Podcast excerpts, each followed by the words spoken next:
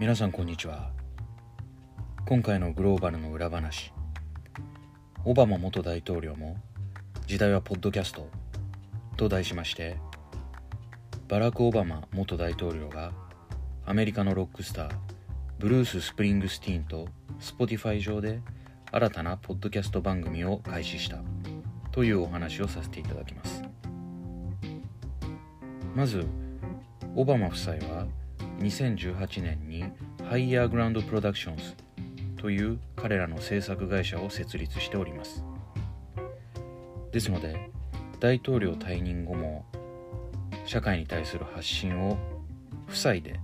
大変重視しているわけです。そして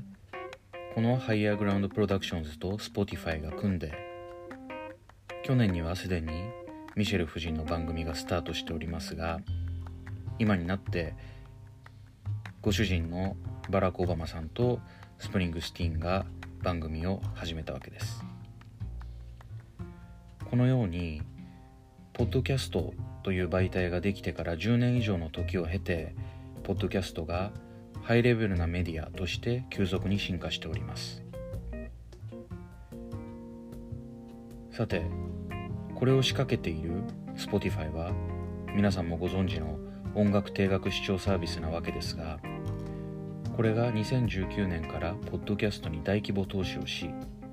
ポッドキャストスタジオのギムレメディアそして誰もがポッドキャストを制作できるアプリでありますアンカーを買収しました。Spotify が音楽だけではなく新たな音声メディアとしてポッドキャストという媒体にかける本気度が垣間見えます。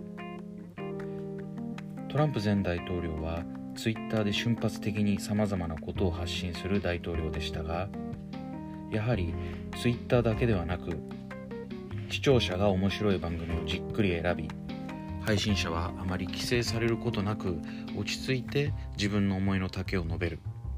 こういう媒体としてポッドキャストが進化を続けております。